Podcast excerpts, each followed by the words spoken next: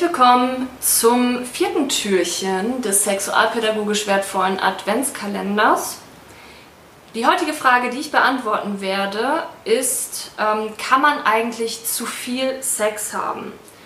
Das wird heute eine recht kurze Folge. Ähm, prinzipiell kann ich erstmal sagen, ihr könnt so viel Sex haben, wie beide oder alle Parteien auch Lust darauf haben.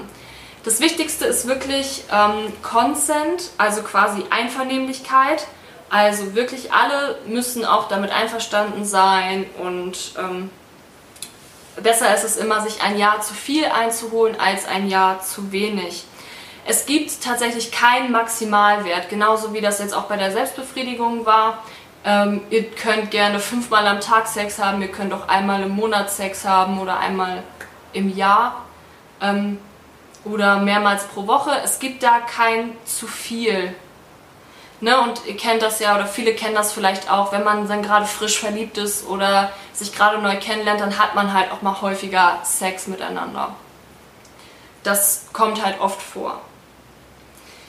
Ähm, allerdings natürlich, das ist vielleicht auch so ein bisschen die Frage, die dahinter steckt, oder eine Frage, die dahinter steckt, Sex kann möglicherweise zu einer Sucht werden.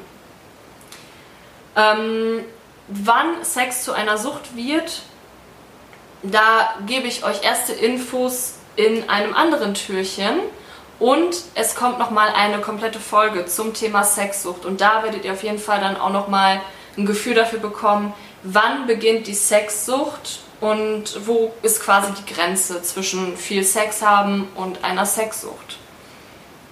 Bis dahin, habt einen schönen Tag noch.